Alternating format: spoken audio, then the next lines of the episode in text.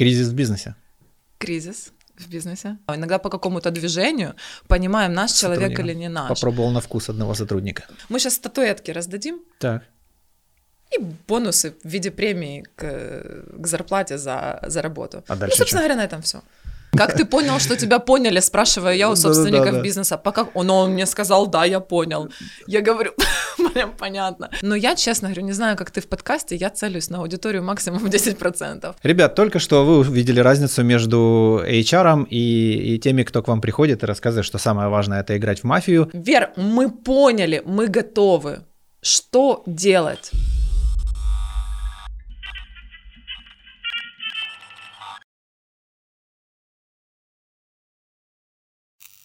Ну что, привет, привет. Привет, привет. Э, я не знал, что ты, оказывается, психолог. Ты сама тут только что бум. И я по б- образованию, да, психолог, я кандидат наук. Психолог, кризис в бизнесе. А, ага, я поняла. А, Да. Смотри, я точно понимаю, что очень сильно бизнес смущает слово психолог, потому что все думают, что это про психиатрию, либо про копание в каких-то тараканах. Согласен. На самом-то деле есть э, э, такая штука, которая называется, во-первых, организационная психология, которая описывает и занимается а, социальными взаимодействиями, в основе которых лежат психологические процессы, переживания, эмоциональные состояния, семейные сценарии и все что чем-то, угодно. чем-то подобным, по идее, должен HR заниматься. А, HR... э, В моем э, понимании. Конечно, и HR может быть, э, э, может заниматься этим. Смотри, в мою бытность я когда-то была, да, там HR, э, достаточно крупного украинского бизнеса, и одного, и второго, и третьего, и а, в мою бытность, там, в 2000-х HR были либо бывшие кадровички, которые умеют документики составлять, да, с отчетами, а, Папочки. либо это были а, те, кто, у кого не получилось в продажах, а маркетинга как такового еще не очень существовало, Мгм. и вот люди, которые там, типа, попродавали что-то, ну, это же торговля была 2000-е, да, конец Ну да. там 90-х, и они что-то попродавали, они поняли, что им с внутренним коллективом разговаривать э, удобнее, комфортнее, чем с внешним рынком, продавая продукты компании, и они там свичнулись, да, сейчас как в айтишке любят говорить, в HR, и рынок был дикий. На сегодняшний день, да, у HR есть достаточно большое количество инструментов, но, а, как по мне, вот э, э, две функции, которые э, очень важны с, там, с психологической точки зрения, это HR и это SEO-компании, Мгм. которые прям обязаны понимать, условно говоря, как устроено мышление, а мышление это про психологию, сто процентов и никак иначе. Все исследования, в, э, связанные с мышлением, с развитием мышления, со способом мышления, со стратегиями мышления, они описаны в психологии. Да. Если мы возьмем историю про взаимодействие, да, про внутреннюю команду, про работу с э, внешними там, поставщиками, клиентами и всеми остальными, вот этот способ взаимодействия, переговоры, это снова про психологию, про понимание того, как ты понимаешь, как это устроено.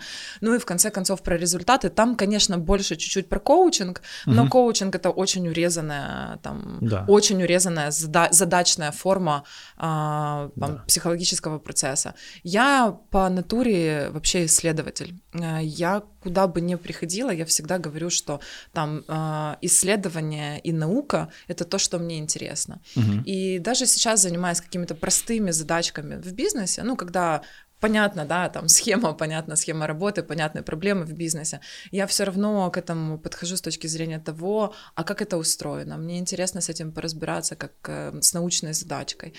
И правда, по-настоящему, давай смотреть на нобелевских лауреатов, а, пре- премия по экономике, да, по поведенческой психологии, она не по экономике на самом деле. И весь Канеман описывает, по сути дела, психологический процесс.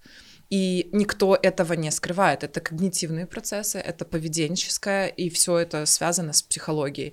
И премия по экономике, она Да. влияет на прибыль, она влияет на результативность компании, она влияет на организационные процессы в компании, но описана она как обычное психологическое исследование.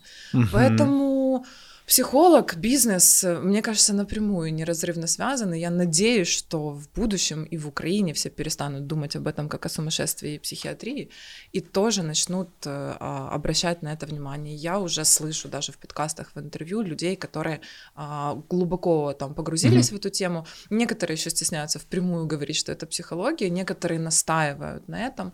А, Я сама там человек, который когда-то начинал быть психотерапевтом, потом я этого процесса испугалась, ушла в HR и в бизнес. Мне mm-hmm. там а, более интересно, да, организационно а, какие-то психологические вещи, мышление бизнесменов, предпринимателей, стартаперов, серийных предпринимателей, инвесторов. Мне про мышление и про стратегии мышления интересней.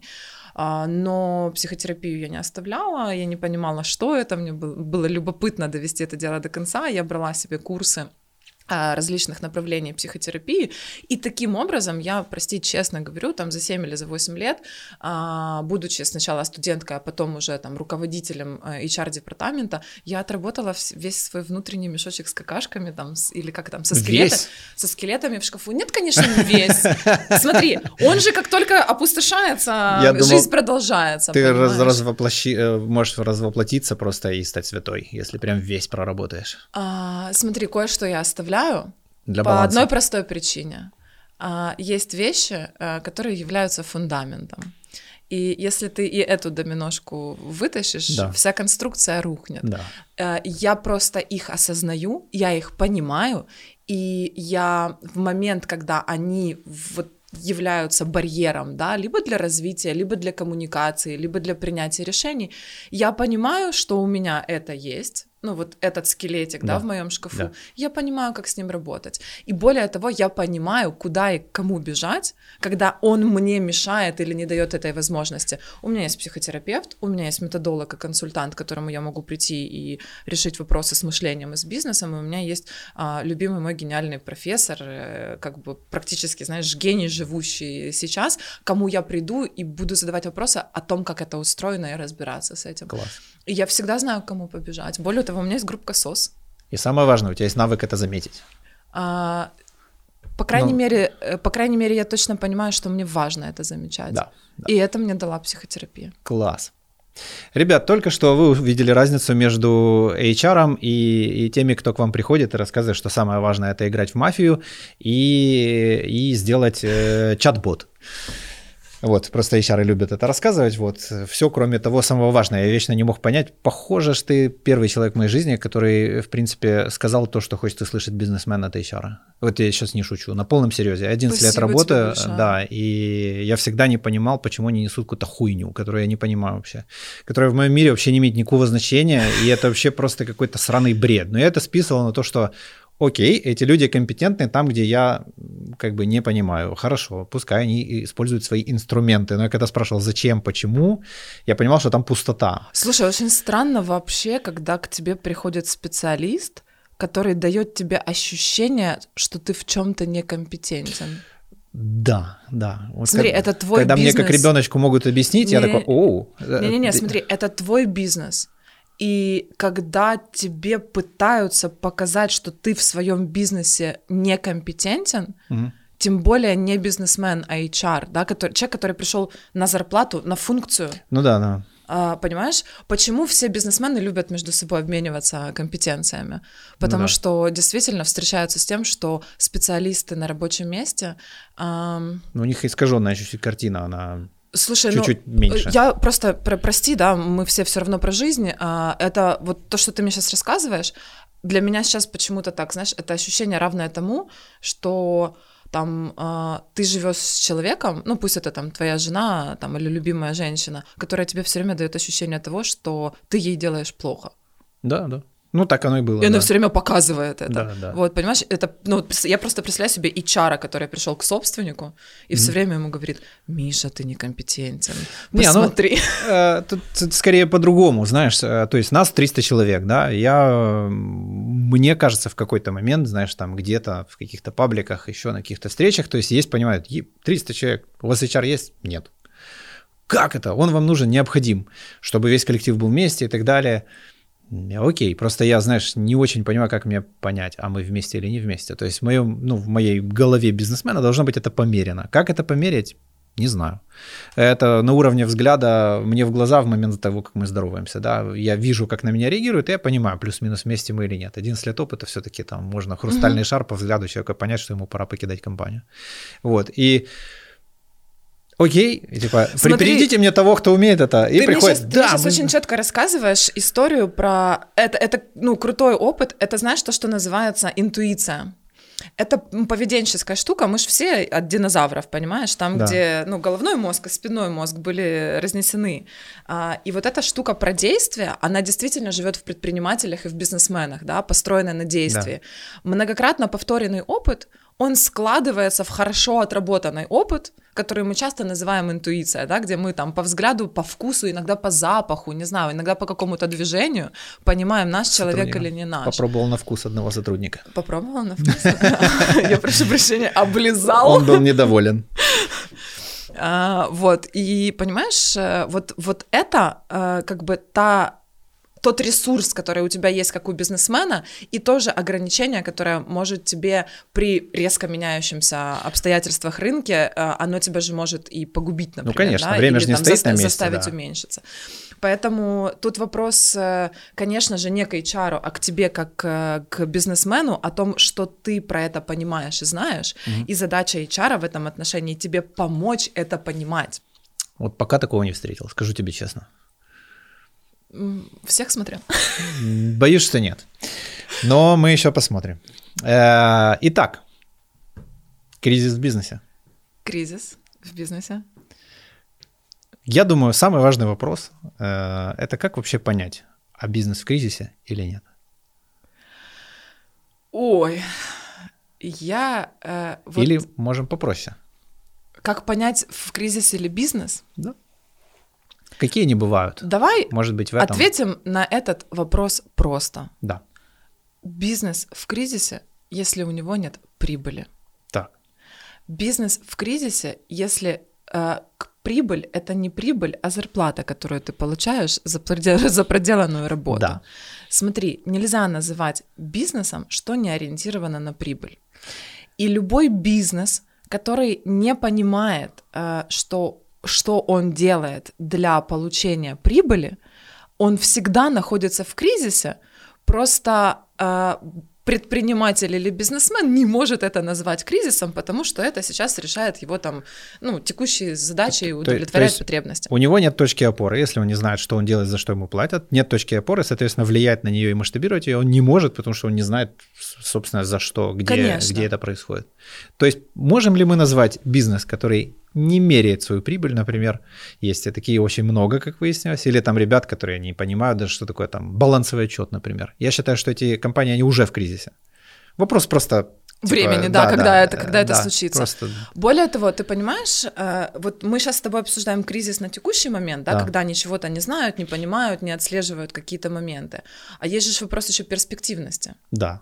понимаешь? И вот отсутствие понимания перспективности, на чем ты можешь зарабатывать хотя бы в ближайшем обозримом будущем, Да, это значит, что компания в кризисе.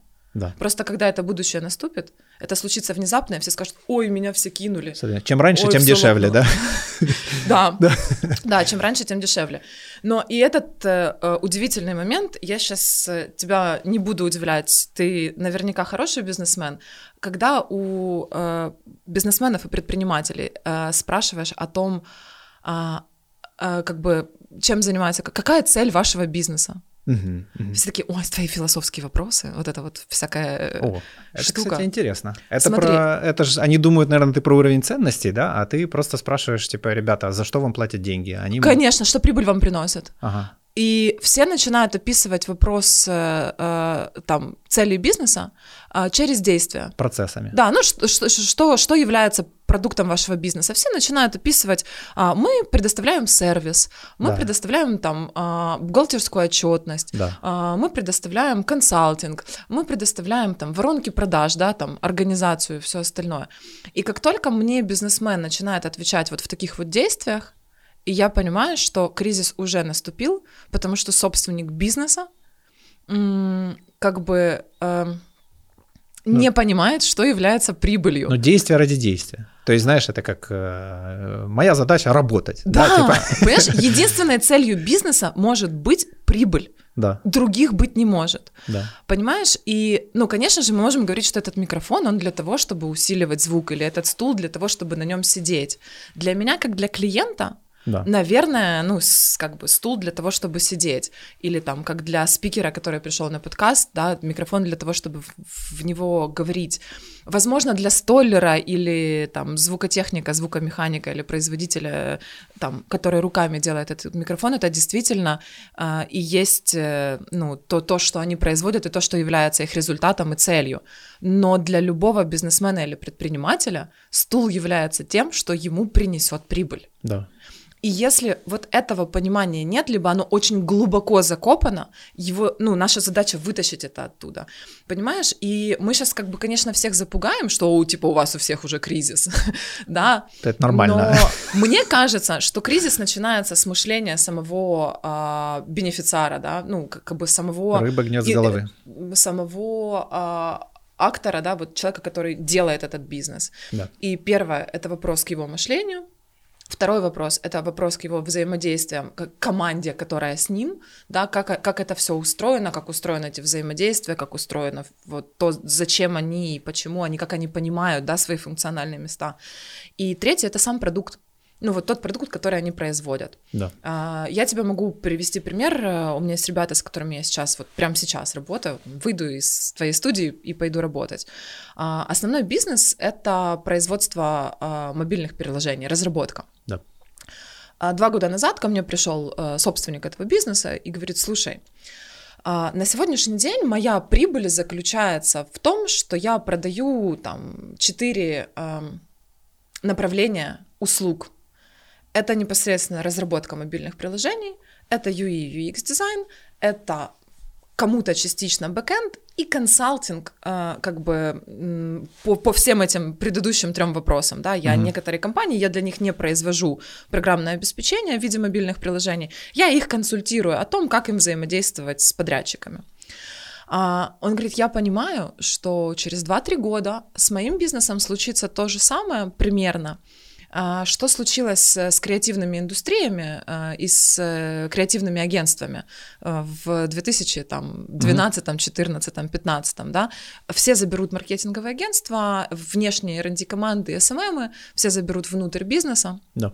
и как бы а, ну, большинство заберет, да, и как бы вот это может стать э, как не, не источником прибыли.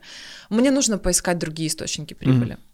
Мы внутри его же собственного бизнеса нашли еще 10 источников, Мгм. а, чем в будущем, через 2, 3, 4 года, он может себе создавать эту прибыль.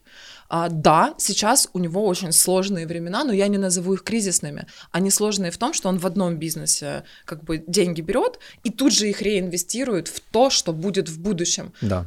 Он не получает, э, там, условно говоря, больше тысячи гривен в месяц э, себе в карман на еду и на бензин, но он понимает, что он решает задачку того, чтобы вот эта вот машинка зарабатывала ему деньги в будущем. Ну да. И понятно, что для любого бизнеса будут вот такие времена, да, когда нужно э, реинвестировать в новые источники прибыли, когда а, ты там хочешь или можешь, или рынок дает или не дает эти инвестиции извне, или ты не хочешь брать инвестиции извне, и тебе приходится их реинвестировать самостоятельно.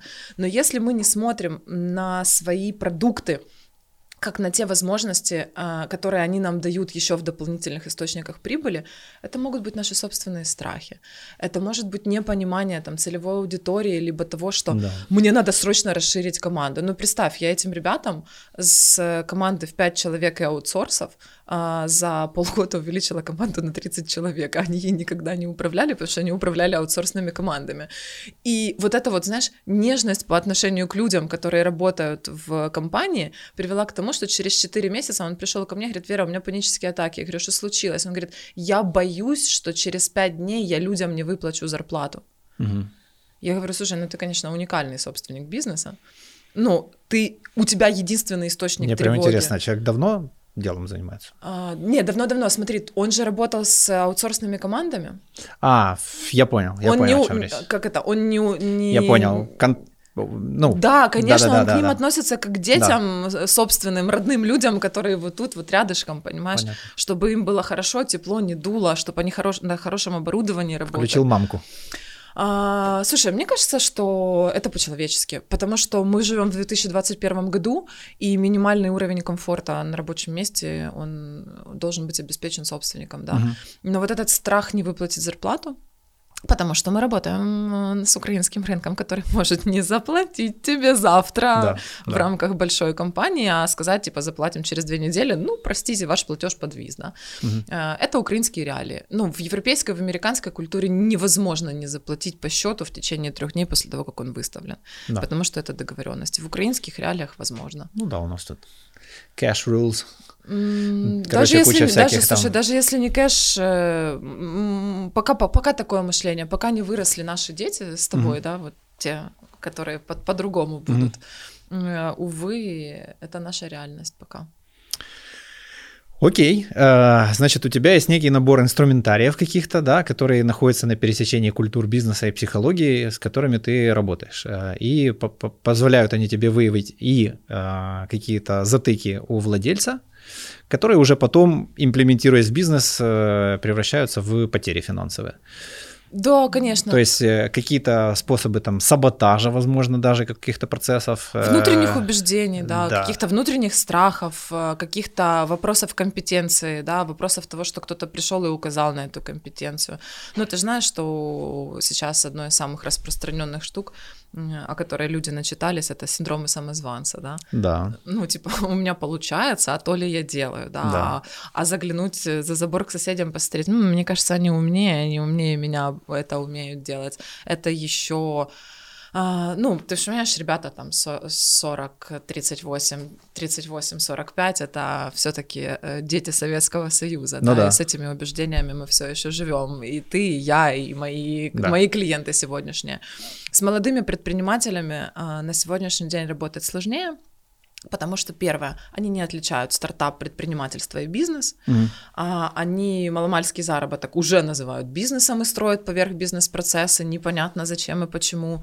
Они стартапы называют предпринимательством, ой, э, стартапы называют бизнесом, хотя в стартапах вообще нет прибыли и, и не может быть.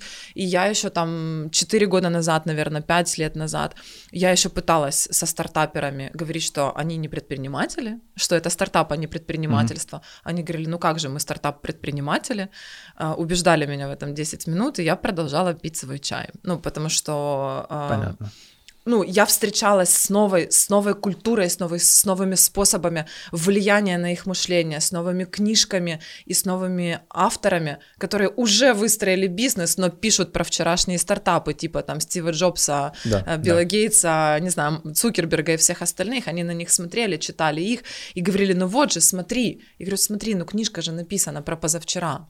Да, даже не про позавчера. А уже, а уже сегодня, и это уже бизнес, понимаешь? Да, и да. ты смотришь на текущий бизнес, а читаешь про тот стартап, с которого все начиналось, и ты думаешь, что тебе надо начинать так же, угу. понимаешь? И ты уже предприниматель.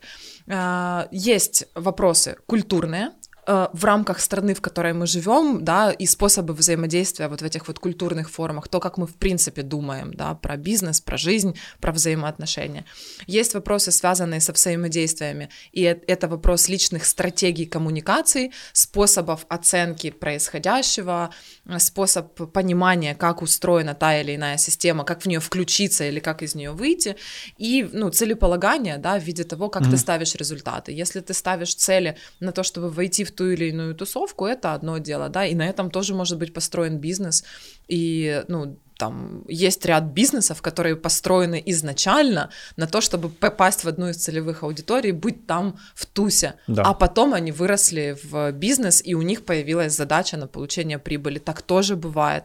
Иногда бывает наоборот, у тебя была задача прибыли, ты стал ну, как бы хорошим предпринимателем, и потом попал в тусовку. Угу. И у меня по этому поводу, знаешь, есть э, две любимые истории из практики, они достаточно часто повторяются в разных э, формах э, две э, достаточно крупных компании, N, назовем их, да.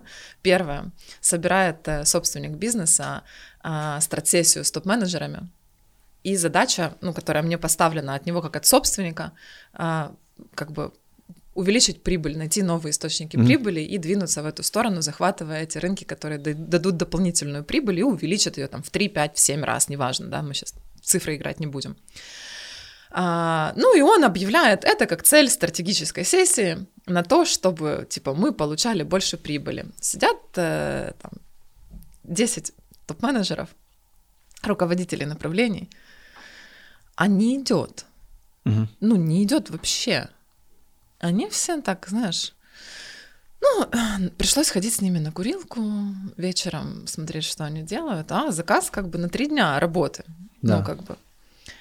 И я понимаю, что ни один топ-менеджер, получающий свою достаточно большую, хорошую зарплату, у которого организованы все процессы, не хочет больше прибыли. Ну, он в теплой ванной, да, у него все классно. Все хотелки закрыты. Конечно, он вообще не хочет больше прибыли. И я понимаю, что все эти люди мне как бы намекают. Вера, не лезь, Да, пожалуйста. все окей. Не лезь, нам не надо больше прибыли. А собственник, ну, как бы хочет больше прибыли. И, ну, как бы мне только нужно обеспечить собственнику принятие решения. Либо он увольняет всех абсолютно Да. топ-менеджеров, и с ними делает еще одну такую встречу, да, и как бы э, э, говорит о прибыли. А, либо он соглашается с тем, что больше прибыли не будет. Вот то, что Да, есть, да, да. это предел. Есть другая история, там, где собственник, Это очень классическая история. там, где собственник говорит, «А, хочу а, инновации. Ага. У меня есть 20 направлений бизнеса, это и сервис, это и продажа, это там и, э, как бы, как это называется, А, операционная часть, разработка программного А, обеспечения и все остальное. Ну, Очень, очень, очень разношерстный бизнес, но он весь вместе, он дружный, все остальное, они сидят в одном большом офисе, кроме розницы. А, и он как бы меня в э, эту историю привели ребята, которые им организовали пич, ну, типа такой инноваторский. Да. Давайте подумаем о том, чем мы еще можем зарабатывать. Э, В общем, собственник является инициатором. Да. И мне ставится задача. Вер, смотри, там есть 20 топ-менеджеров, они никто не хотят. Ну, мы понимаем, что они сидят на попе ровно, и они никто не хотят. Значит, давай так, вот мы арендуем сейчас, как это, коворкинг, Мгм. там три этажа, значит, на первых двух ребята будут разрабатывать инновации, поделятся на группы по интересам, ну, типа весь middle и low man- management. А, а топ-менеджеры соберутся в отдельной комнате на третьем этаже, и вы там с ними два дня будете заниматься тем, чтобы они захотели эти инновации, которые разрабат- разработаются на первых двух, имплементировать в бизнес. Твоя задача очень простая.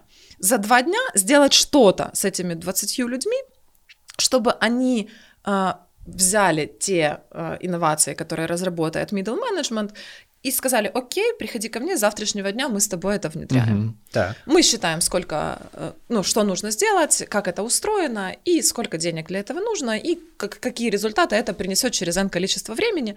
У них на разработку поставлена в том числе такая же задача на защиту этой инновации для бизнеса. Идеи были разные. От ремоут работы под солнцем на пляже, как рекламируется у нас Ага. в соцсетях, до каких-то реальных решений по автоматизации этого бизнеса а, и там ускорения процесса, да, там, принятия решений, подписания документов и всего остального. Значит, мне удалось запугать топ-менеджеров, прям честно говорю, слово запугать, а, минуточек так это за 40. А у меня было на это два дня. Мгм. Через 40 минут я как бы получаю оттуда ответы. Вер, мы поняли, мы готовы. Что делать? Я говорю, окей, давайте разберемся с чем. Это к твоему вопросу Да-да. методологии я тебе рассказываю, да, Да-да-да-да, как это происходит. да. Давайте разберемся с чем.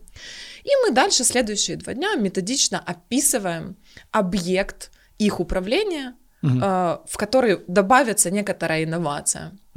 То есть каждый по своему направлению описывает, ища там пустое место, освобождая место для этой инновации. Мы два дня работаем, конец второго дня. Все топ-менеджеры сказали, ну вот, смотри, мы описали объект управления, то, чем мы управляем. Мы в этом объекте управления оставили свободное место для той инновации, которая сейчас придет. А более того, мы понимаем, что нам нужно будет по-новому управлять всей этой машинкой целиком, потому что эта инновация будет имплементирована в Да. работу моего департамента. А, что мы будем делать? Спрашивают они меня. Я говорю, вы знаете, у меня нет ответа на этот вопрос. Сейчас там где-то на подъезде собственник, Да. он сейчас приедет и решит, что с этим делать. Ну, он нам озвучит Мгм. свое решение. Как мы будем выбирать про- проекты, как вы их будете оценивать, что вы будете делать. Ну, это же... там То, то есть до этого этапа это все на уровне идей, просто типа, ну вот было бы прикольненько, да, то есть э, там нет Это просчетов, пич, это нет вообще пич, ничего, да, да? Просчеты тоже очень условные. Ага. Это был чистый пич, тимбилдинг такой вот, Да, да, как да, бы. да. Но Типа с- креативная сессия. Да, но такая. с задачей раскачать топ-менеджмент на Да. то, чтобы, Да. типа, это не, не креатив был, а на то, чтобы они все-таки посмотрели на С точки необходимость зрения изменений. денег, да, и каких-то Конечно. выгод, да? Конечно. Приезжает собственник, навстречу заходит в зал с топ-менеджментом, и я говорю, у нас у всех вопрос, и у меня тоже. Что делаем дальше? Мгм. Ответ собственника, который за два дня перекрасился, и говорит, ну он-то слушал все это, там везде, там звук Да-да-да, камер, да. все было, он как бы типа присутствовал, но дистанционно.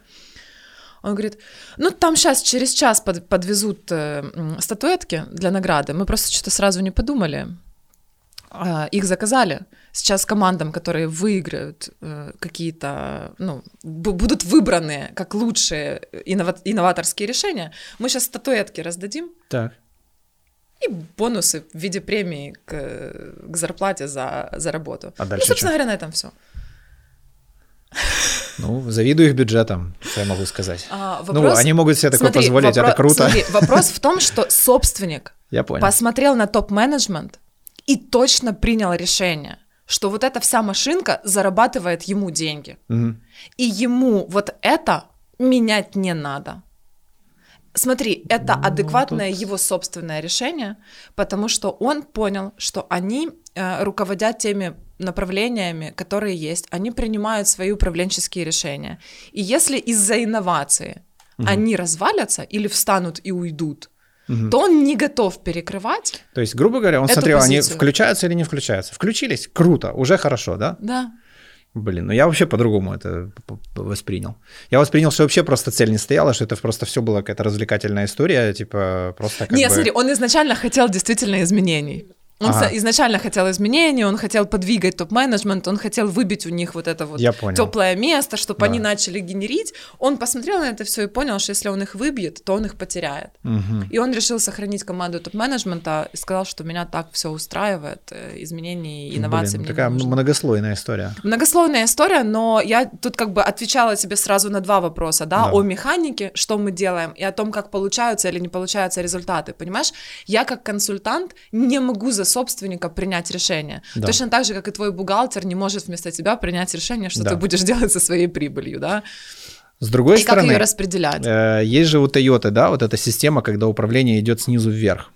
Э, у тебя был опыт работы с такими командами или нет? У меня есть опыт работы с Фордом, Ага. э, с отделом механики, э, который э, удешевляет э, производство, либо удорожает его и удорожает продукт.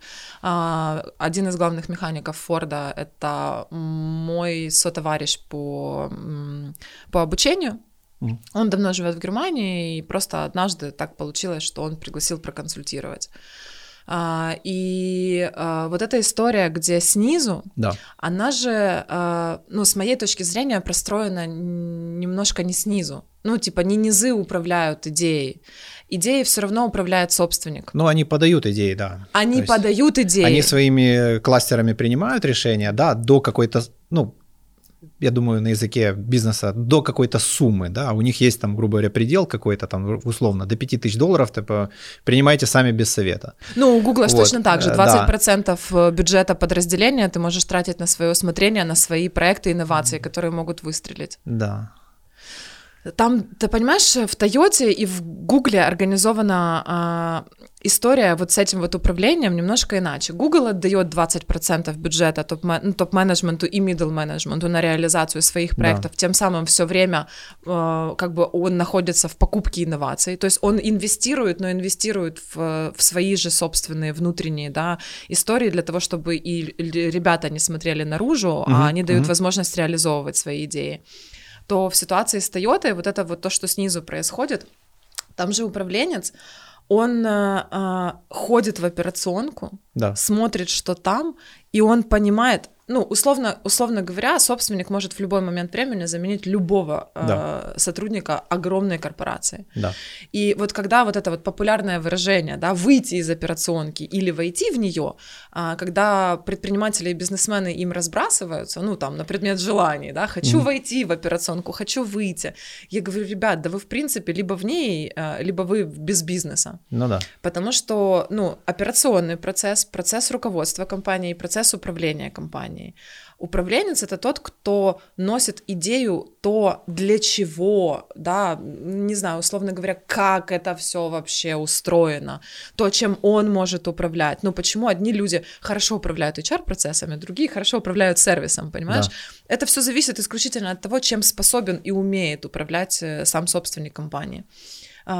Какие у него ограничения есть. То есть, грубо говоря, управленец это такой визионер, у которого есть идея, зачем существует этот бизнес и зачем этот продукт делается. Понятное дело, для прибыли, но я имею в виду вот эту вот всю остальную историю, Мгм. да, комфорта, удобства сервиса, на что ориентирован сам бизнес, определяет э, собственник.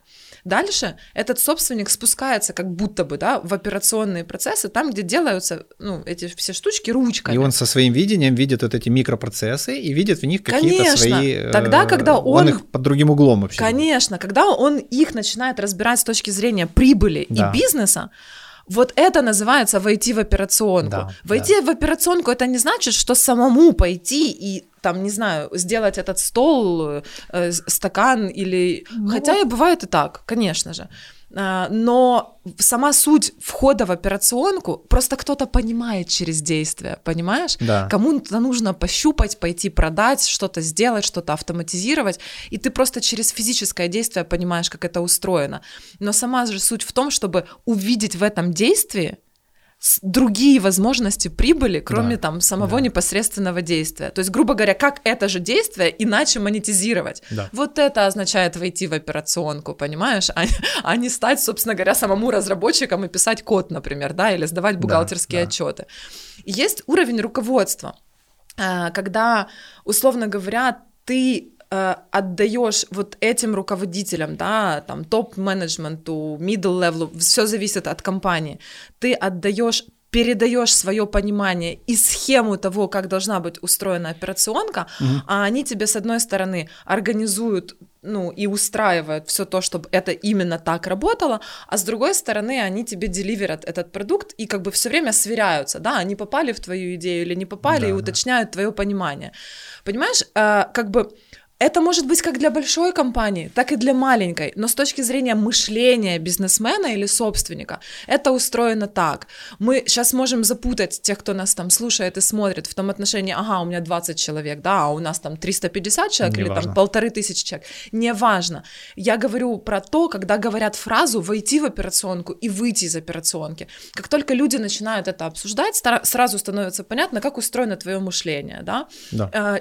Чем ты, какими понятиями ты оперируешь, прости, на Троещину сейчас переехала, по понятиям начала говорить, да, А, я имею в виду, какими ты сейчас оперируешь а, понятиями из бизнеса, процессами, способами и возможностями, ведь Понимаешь, любой бизнесмен, он занимается тем, чтобы обеспечить прибыль сейчас и прибыль в будущем. Любой предприниматель — это человек, который всегда ищет возможности, ну, Да. где еще эта прибыль лежит.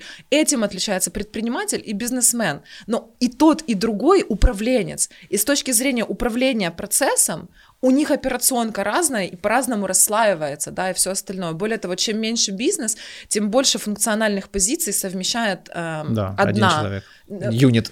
Я бы даже сказала не про людей, да, я, про- я, я всегда про людей, э, про, про бизнес люблю говорить функциональными позициями. Мгм. Понимаешь, у тебя есть вот функциональная позиция, вот одна, вот вторая. А, вот это функциональная позиция. В маленьком бизнесе их тут просто вот, а, ну, они вот Ну так да, вот да. примерно И устроены. они зависят от людей, потому что найти ему замену невозможно, и они должности называют именами, и это проблема. Хорошо, но если ты, как управленец, понимаешь функционал Конечно. этих позиций, Да.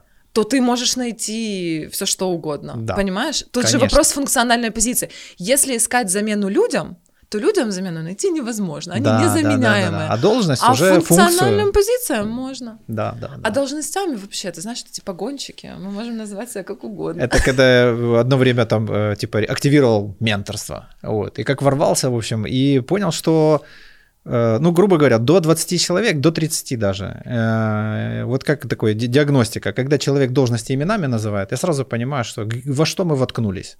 Ну, что он не знает, что он делает. Он знает, что это Коля, короче, и Коля там закрывает вопрос. Ему типа, окей, а что делает Коля? И такое, и я понимаю, что то, что там тот человек из себя выдавил, это, ну, в лучшем случае процентов 15 от того, что этот Коля делает.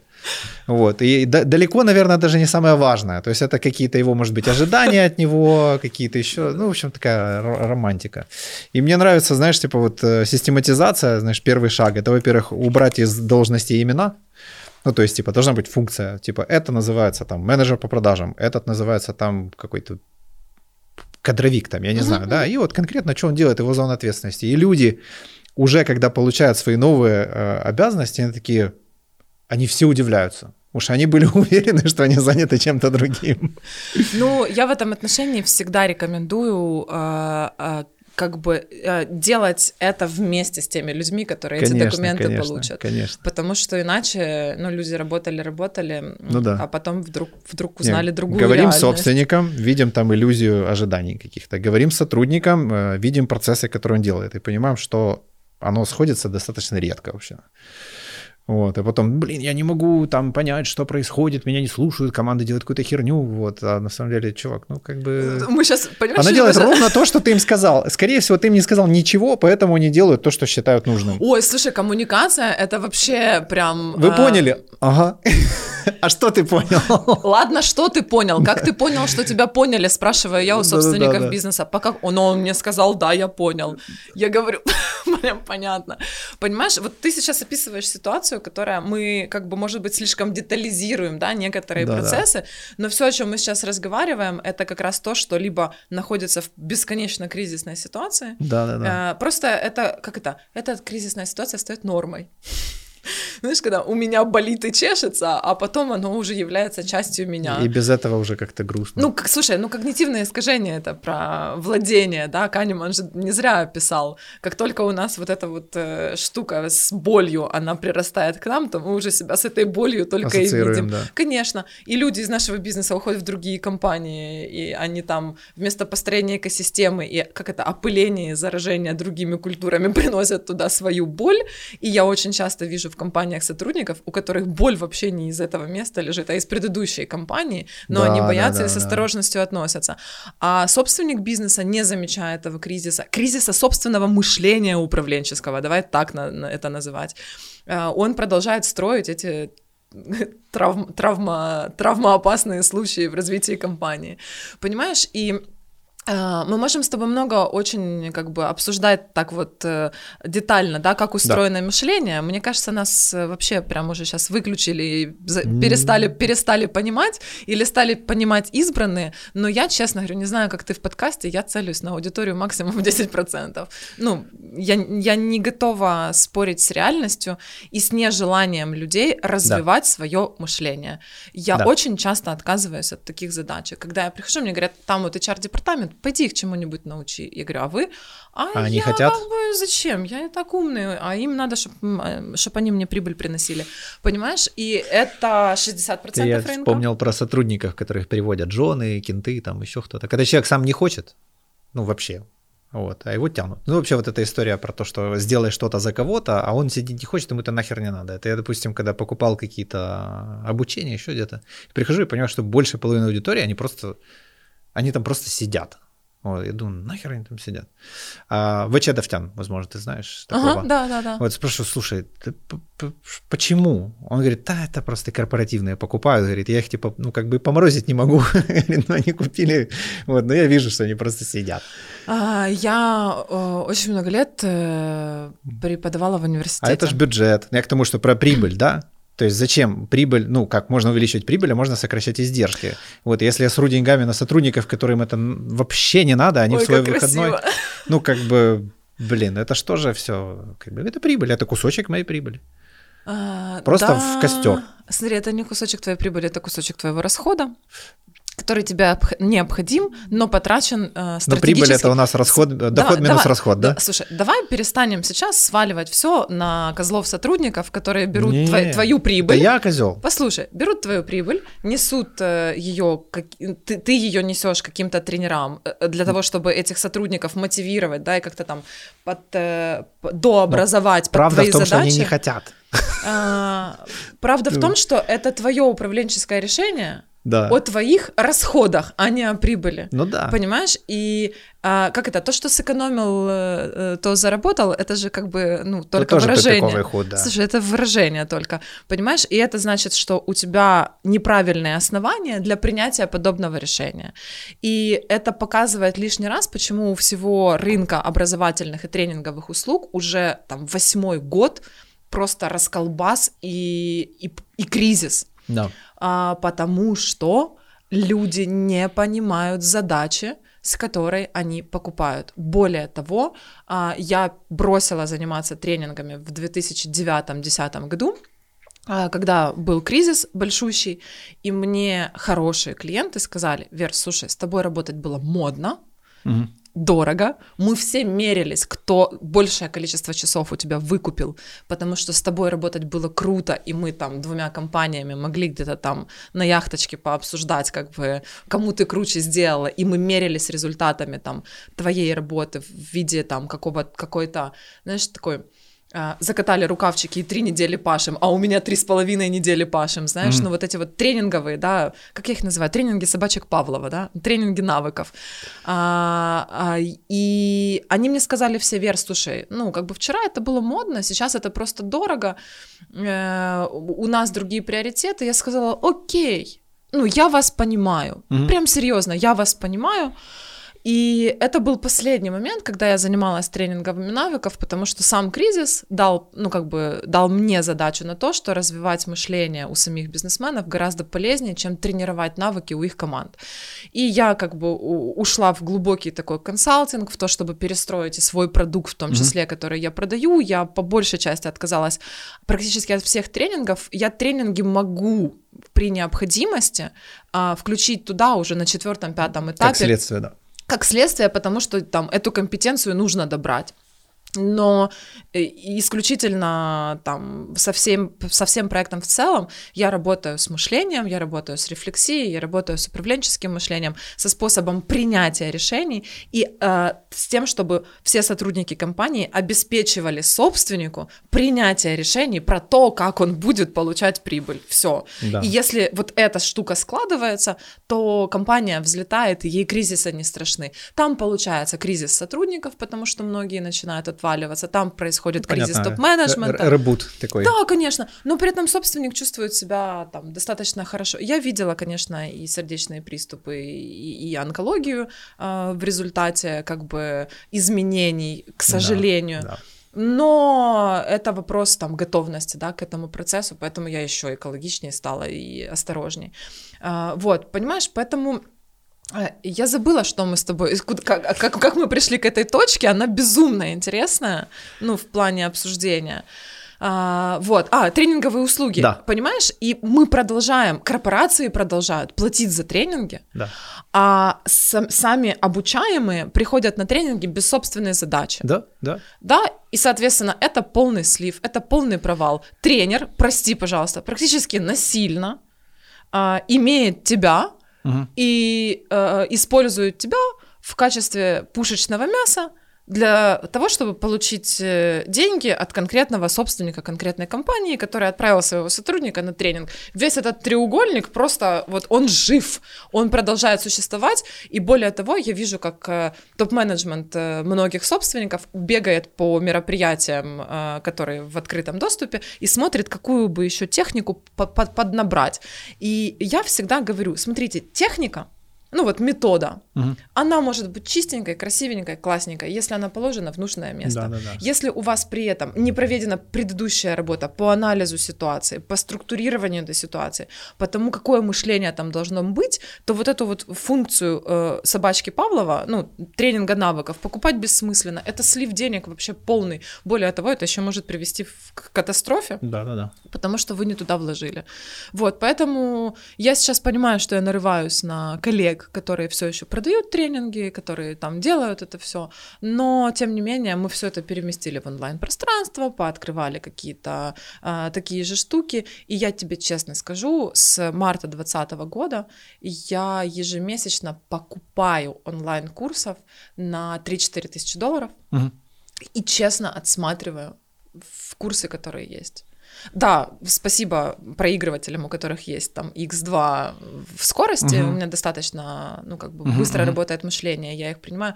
Я покупала все от тренингов блин, про, не знаю, какие-то бытовые финансовые кошельки, Да, да. заканчивая тренингами там, по проектному менеджменту, логистике, управлению какими-то там процессами и Мгм. всем остальным. А, Я честно, вот ко мне никто сейчас не может предъявить претензий, что я рассказываю про этот рынок образовательный. Я каждому из них пришла и принесла свои деньги для того, чтобы взять и понять, что там полезного, а что нет. Да. Есть вещи действительно полезные, но их из целого курса там в три месяца может быть вот так вот. И Да. они мне полезны, потому что я себе перед тем, как пойти на этот курс, поставила такую задачу там Да, добыть да, да, какую-то информацию. А, а сотрудники, не добывая, или люди говорят, я пойду поучусь, что-то там получу, естественно, они там ничего не получают, а просто приносят э, там деньги. И мы там вот с ребятами сейчас обсуждаем, которые там айтишкой занимаются, я говорю, ребята, сделайте мне, пожалуйста, мою платформу. Пожалуйста, я вас очень прошу. Я готова вложиться в методологию, я готова заниматься формированием мышления, я готова заниматься формированием новых культурных форм, я готова готовить таких кураторов, которые будут обращать внимание на мышление, и я готова, по большому счету, людям, которые приходят на эти курсы, впрямую говорить, иди в исполнение, работай ручками и не лезь в бизнес. Или там, вот обратите внимание там, на этого сотрудника, э, вот его бы немножечко вот туда вот сдвинуть, и, и будет Мгм. еще круче, Мгм. а обратите внимание вот на этого человека, у него мышление управленца, вы его сейчас можете хорошенечко дорастить и дотянуть по навыкам до необходимых для вашей компании. И я готова корпорат, корпоратам такого делать. Более того, я готова взять всех тех же коллег, которые сейчас продают онлайн-курсы по цыганщине, переработать их, чтобы работать с мышлением. Ну, я честно тебе говорю, а, у меня мое получится точно. Получится ли а, у меня там договориться с рынком, не знаю. Мгм. Ну, это же знаешь, как ты человек, которому, наверное, важно быть э, в первую очередь честным самим собой. То есть, типа, ты хочешь сделать, ты сделаешь, и ты в этом уверена, и сам факт этого деяния уже является подтверждением того, что все произошло как надо.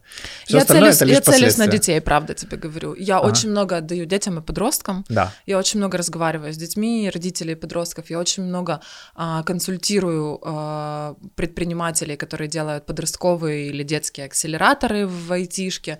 А, я вкладываю туда Да. свой Чем, интеллектуальный чем раньше, ресурс. тем проще. Ну, как Слушай, проще? Слушай, эти дети Да. а, будут работать тогда, когда мы с тобой будем пенсионерами. Да, да, да, да. Вот, и мне хочется, конечно, чтобы там Это очень важно. было. Это очень важно. Поэтому появился этот канал, собственно говоря. Ну, то есть, действительно, это тупо из сугубо эгоистических побуждений. Я хочу жить в лучшем мире, когда я уже не буду способен с ним взаимодействовать на том уровне, на котором сейчас. Ну, Вот. смотри, Миш, я смотрела твой канал, и я понимаю, что я готова отдать его своему 11-летнему сыну для того, чтобы он сейчас... А матюки? А, слушай, я сама матюкаюсь, честно. Я тут так в студии Да. себя хорошо веду, но а, бывают моменты, когда я прям как сапожник. А, Оптимизация такая, да? А, Нет, не оптимизация.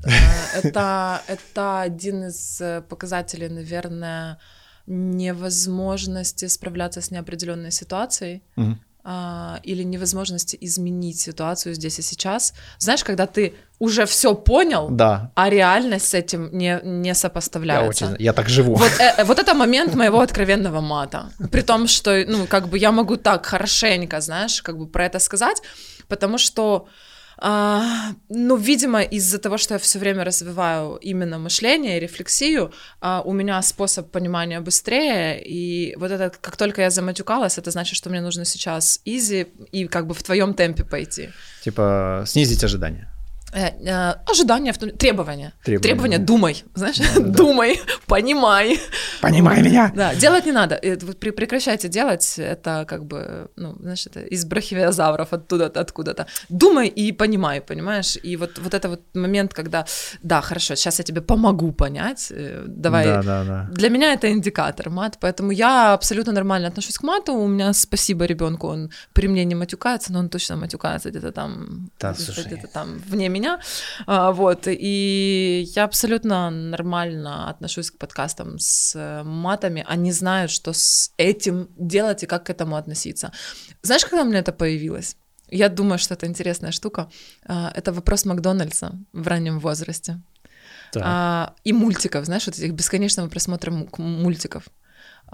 Он знал, первое, что я к еде из Макдональдса отношусь, ну, так себе. Ну, типа, из серии Mm-hmm. И когда я ему говорила, ну что, в Макдональдсе, он такой, а есть что-нибудь вкуснее? Mm-hmm. Ну, это не потому, что м- он понимал, что я его кормлю, я его кормлю Макдональдсом только mm-hmm. тогда, когда мне капец как некогда.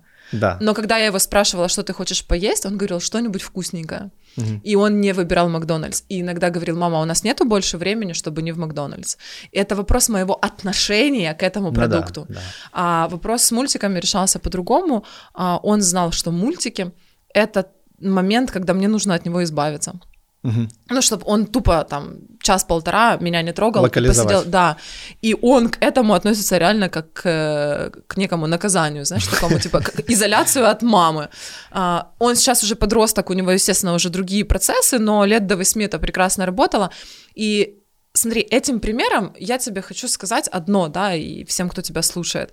Это вопрос того, что это наше отношение к ситуации, делает саму ситуацию. Конечно. И вот, вот это вопрос отношения к бизнесу, отношения к сотрудникам, отношения к прибыли, отношения к продукту, вопрос нашего собственного отношения.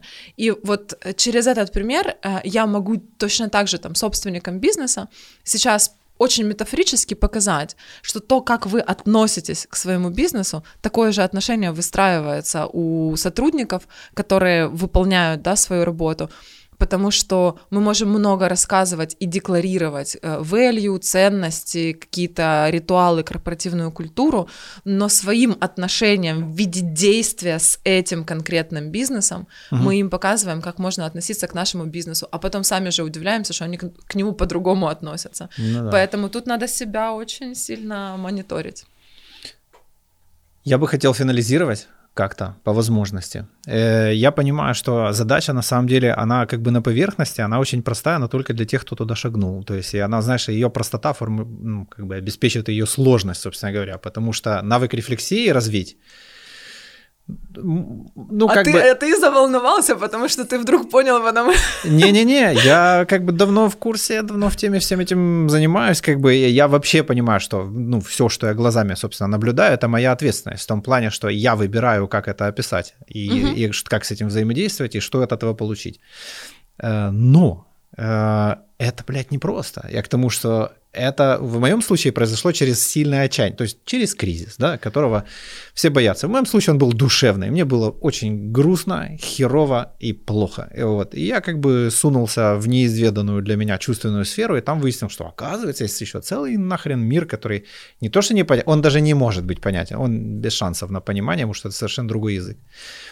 И начал его изучать, начал изучать себя, и через себя уже сделал лучше свой бизнес. Потому что э, когда я понял, что я хочу чего-то лучшего, большего в жизни, как-то вот где-то я к себе стал повнимательней, то я уже смог это транслировать бизнесом. Потому что какие-то боли, которые я в себе заметил и увидел, какое-то к себе плохое отношение, ну, мы предоставляем сервисные услуги, поэтому у нас больше все-таки про какие-то чувственные переживания Хотя многие думают, что сервисная услуга это какой-то процесс, типа там прикрутить гайку к машине. Нет, ни, ни хрена. Их все крутят, да, просто вопрос в том, что куда-то хотят нести деньги, а куда-то ни в коем случае их не понесут. Э, и смог его сделать лучше. Но не все дошли до этого кризиса. Вот. И ты вот приходишь куда-то, и видишь как бы всю эту ситуацию, ты человек с опытом, ты замечаешь, ты видишь, что кризис уже стучится, шкребется, вот, ну, человек на каких-то своих там качествах там тащит его дальше.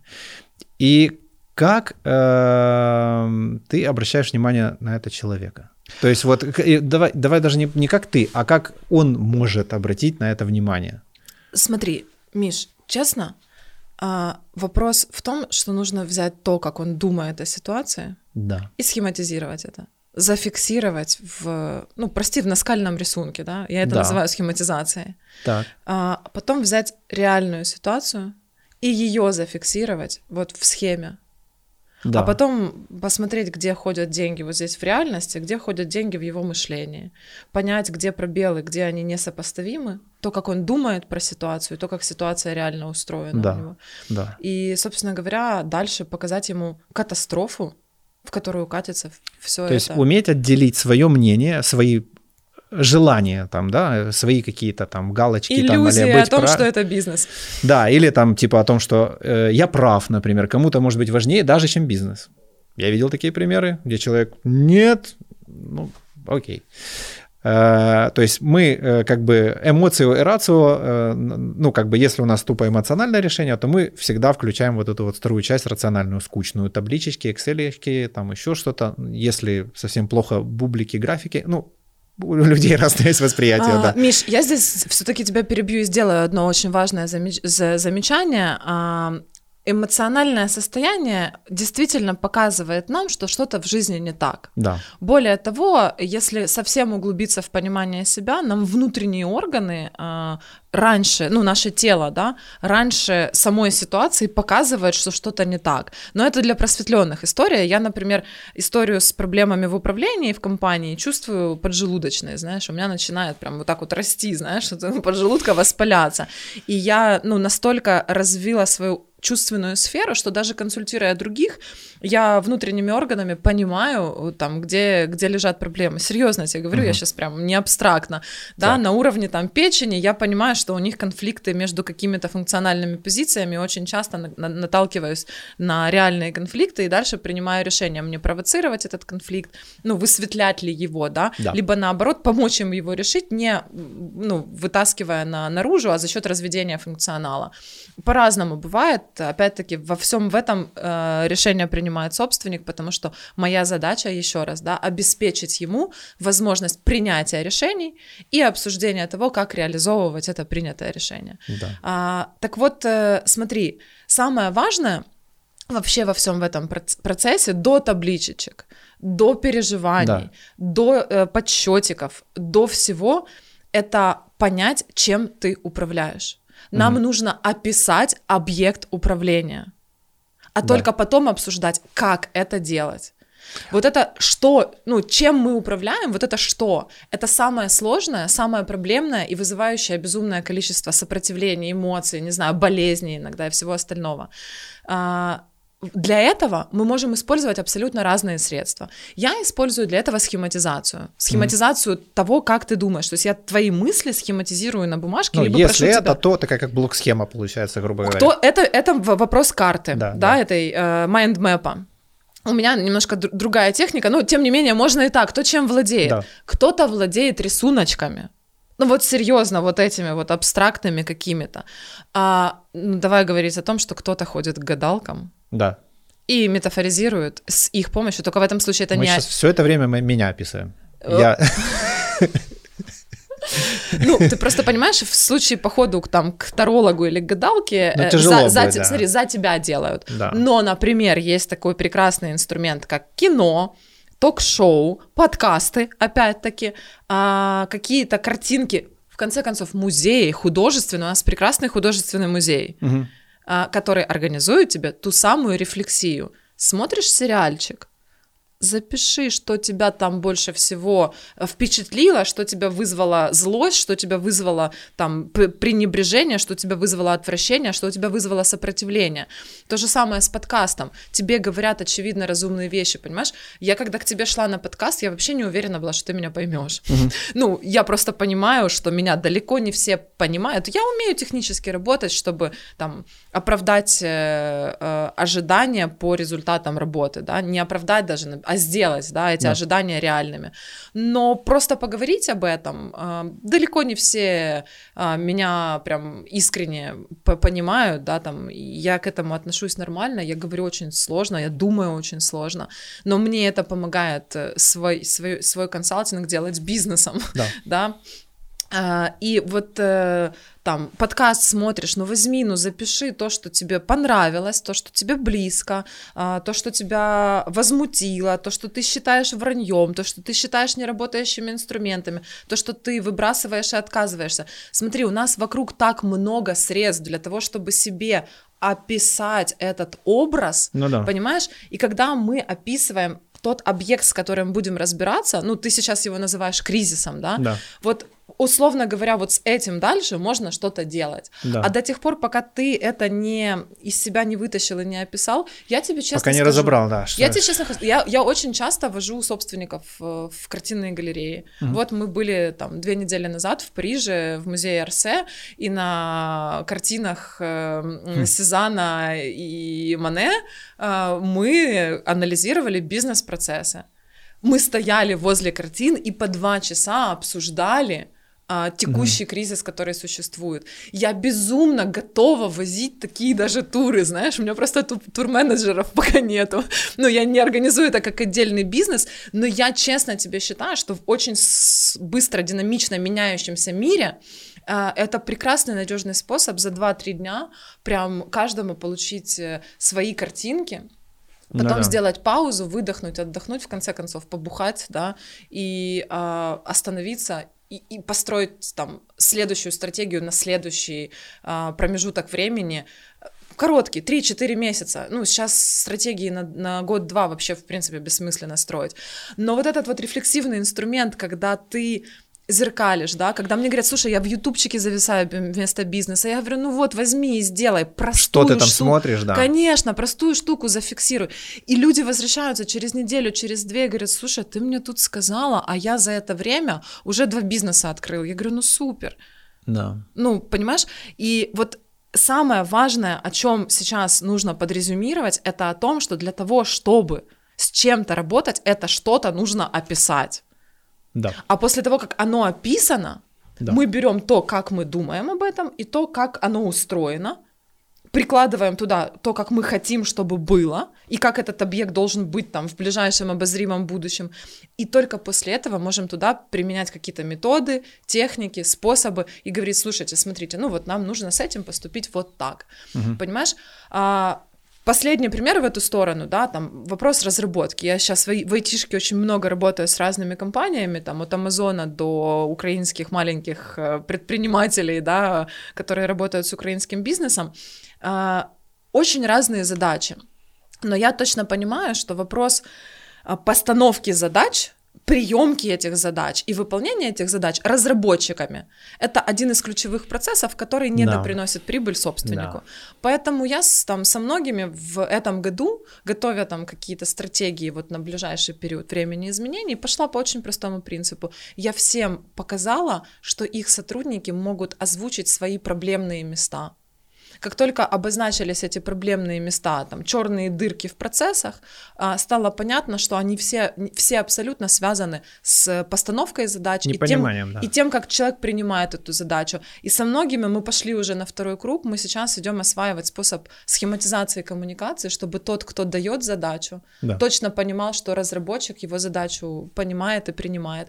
И точно так же, чтобы разработчик, у него был инструмент уточнения и обратной связи связи там project менеджеру да. о том, что он принял задачу, он ее понял, он да. ее сделал. И что считается выполненной задачей, да, чтобы он мог сам, само результат, да, самооценить результат, его, собственно результат, говоря. Э, то, что люди делали раньше за полгода, люди смогли сделать за полтора месяца. Да. Мы ускорили им э, производство продукта интеллектуального в И, и опять все приходит к собственнику, который, ну вот я буду про себя говорить, то есть у меня какая была раньше вещь, я мог э, задачу давать как бы небрежно, то есть условно на кивок я реагировал, когда человек понял, и вот то, что у меня внутри в голове, вот то же самое у него там. Но ага. это очень большая иллюзия, потому что головы у нас разные.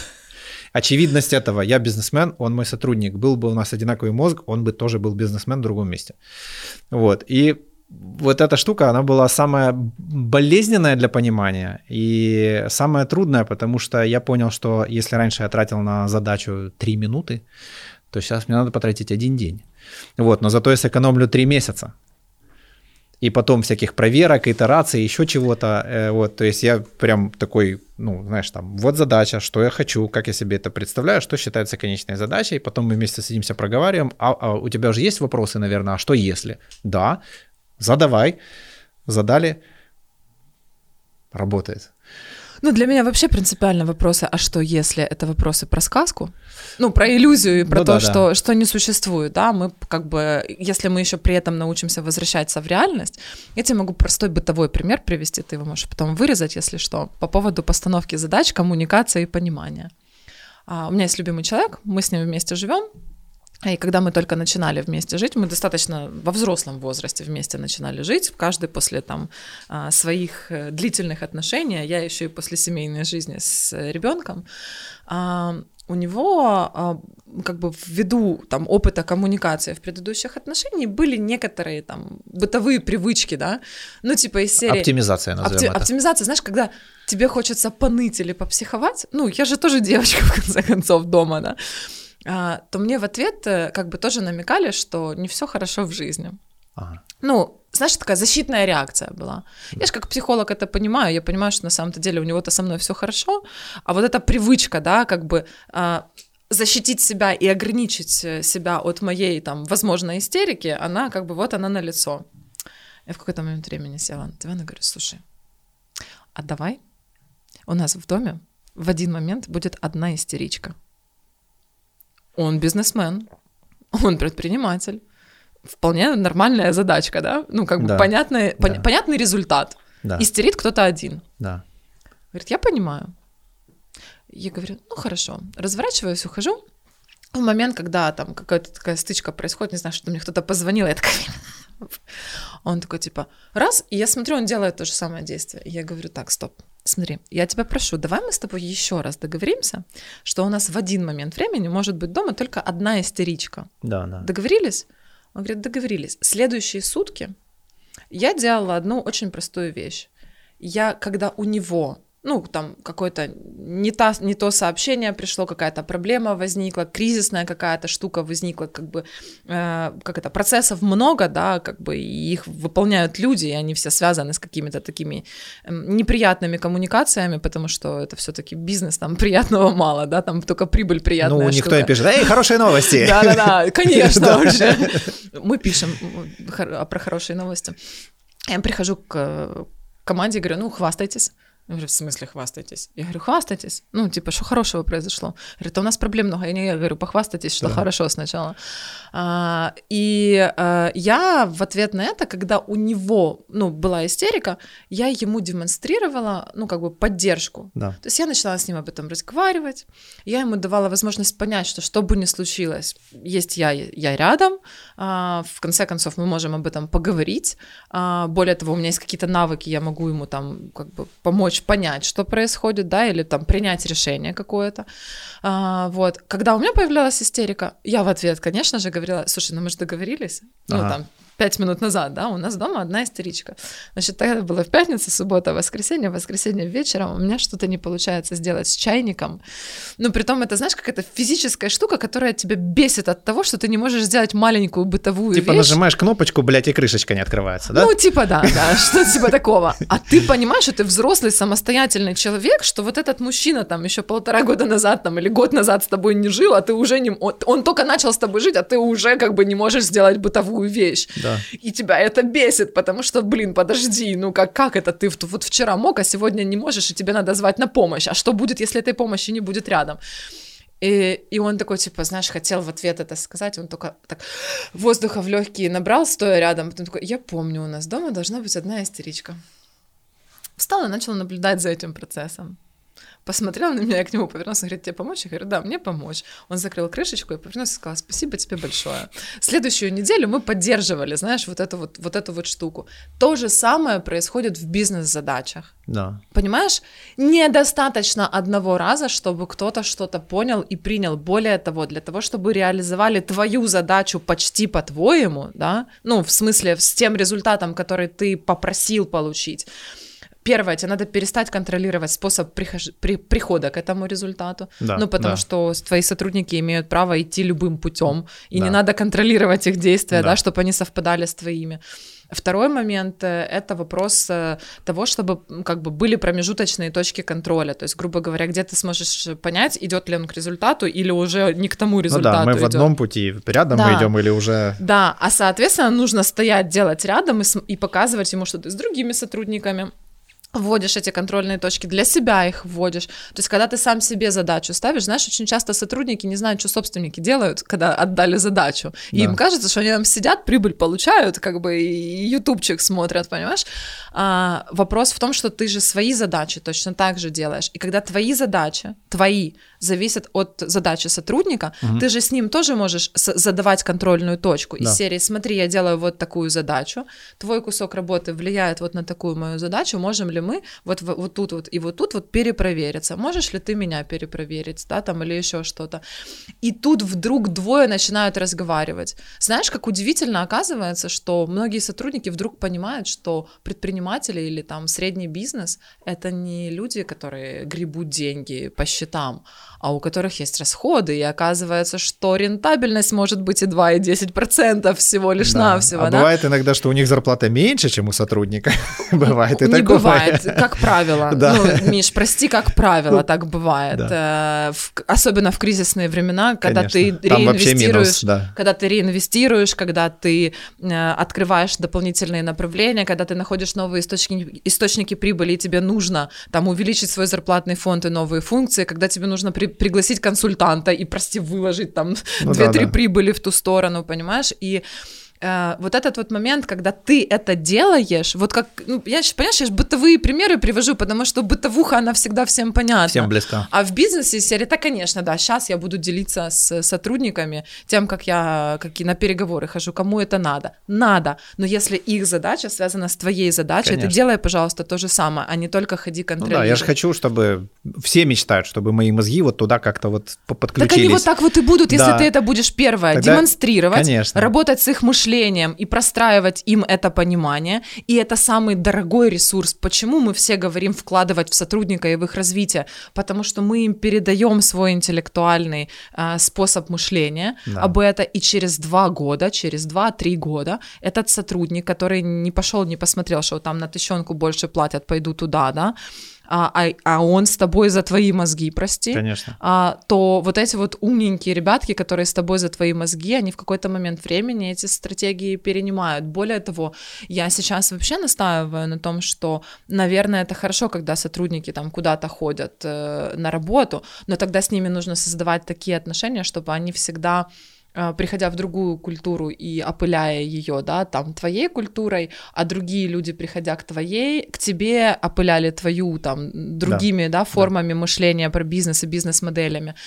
А, но у нас же на рынке, простите, на нас же не смотрят э, американские товарищи, да, А у нас же как бы, как это, всегда борьба за то, что я прав, Да. и у нас все переговоры построены на том, чтобы отжать свое мнение, настоять на своем и сказать, я победил, я отжал по-своему, да. понимаешь? Вместо того, чтобы найти за речью другого человека возможности. Да. Понимаешь? Поэтому, конечно же, хочется, чтобы выстраивались э- экосистемы в результате, в конечном, но на сегодняшний день вот эта культурная часть не дает возможность выстраивать эти экосистемы. А, а страх каждого собственника, я сейчас его научу, он совсем с этим встанет и уйдет.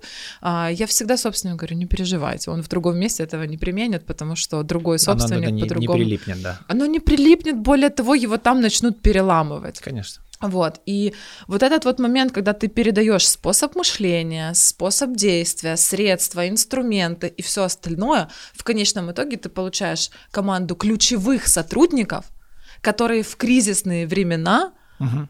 Займут все функциональные позиции бизнеса, Да. ты сможешь избавиться, условно говоря, да, уволить а, сотрудников, которые а, вы- делали только операционку. Ну, они были необходимы для того, чтобы разгрузить людей для интеллектуального Да, труда. да. Да, у тебя люди с интеллектуальным трудом сделают э, две вещи, интеллектуальную и ручную, и в конечном итоге э, кризисные времена можно пережить, при том еще и выйти в хорошую прибыль, и при этом еще и сделав себе задел на будущее. Ты знаешь, вот э, я со старта сказал, помнишь, э, после твоей тирады рассказал про слова HR, которые я бы мечтал услышать за всю жизнь. Так вот, моя позиция именно такая, что э, многие люди воспринимают вот эту вот историю про вкладывать сотрудника, это реально купить ему тренинг, или устроить ему пьянку, или еще что в этом роде. А на самом деле вкладывать это вкладывать себя, свое время, то есть инвестировать в него буквально, то есть не просто, ну, в любом случае, наше время предпринимателей это деньги, да. То есть мы инвестируем свое время в человека, постепенно, постепенно, постепенно, по капельке получаем из него плюс-минус единомышленника, и это и есть прямая инвестиция, и это и есть лучший HR, то есть, а моя попытка в то время тогда, когда к нам приходили всякие хрен пойми кто, это была детская безответственная позиция, сделайте мне так, чтобы не все дружили. Ну, вот как. Ну да, Миш, э, да. при этом смотри, вы можете ходить куда-то учиться, Конечно. но вместе. Да. Понимаешь? Да, да, да, да. Не так, что а... отправьте их. Как? А да, да, да, да, да, да. И они уже наблюдая, кстати, тоже, да, и, в том числе и в личной жизни, да, какие-то моменты, они понимают, а, вот, блядь, как он думает. Типа, теперь я понял, что он мне твердит про вот эту вот хрень, типа, то есть наконец-то стало понятно, типа, почему он такой. Но я все-таки вернусь, 73% населения этого мира э, все-таки не, не ставят перед собой задачу понять, как ты думаешь. И этому нужно да как бы научить своих сотрудников такой вопрос задавать. Да, да. Понимаешь? Как устроено это действие? Для чего я то или иное действие Рефлексия. делаю? Да? Ну, как бы мы к тому же, собственно говоря, и пришли. Да, ребят. На этом можно, мне кажется, и заканчивать. Спасибо тебе большое. Тебе огромное спасибо. Рефлексия, рефлексия, все. Кризис это хорошо. Время посмотреть внутрь. Да, инвестировать нужно в продукт, в команду, в ключевых сотрудников и в э, свой способ мышления про управление. Этого и... достаточно для того, чтобы пережить любые кризисные времена. И не верьте про пляж, ноутбуки. Э, во-первых, ни хрена не видно. Во-вторых, хрустят кнопки, песок попадает. В-третьих, это не работает. Ну, клевая картинка в инсте, как бы, но, но по жизни, даже же вот инвесторы... Слушай, это же мальчиков так изображают. С девочками хуже. А, подожди, а как? Девочки обычно входят в волну, те, которые на ремоуте. О, Или точно. лежат в гамаке, в купальнике. Вообще Я в понял. купальнике, в принципе, невозможно выполнять рабочие задачи. Да. Ну, прости, в латексе думать о прибыли невозможно. если ты не занимаешься... Может появиться зуд, который начнет Если отвлекать. ты не узкоспециальным бизнесом занимаешься, то в латексе и в, этом, в купальнике думать о бизнесе практически невозможно. Круто, класс, спасибо. Спасибо тебе большое.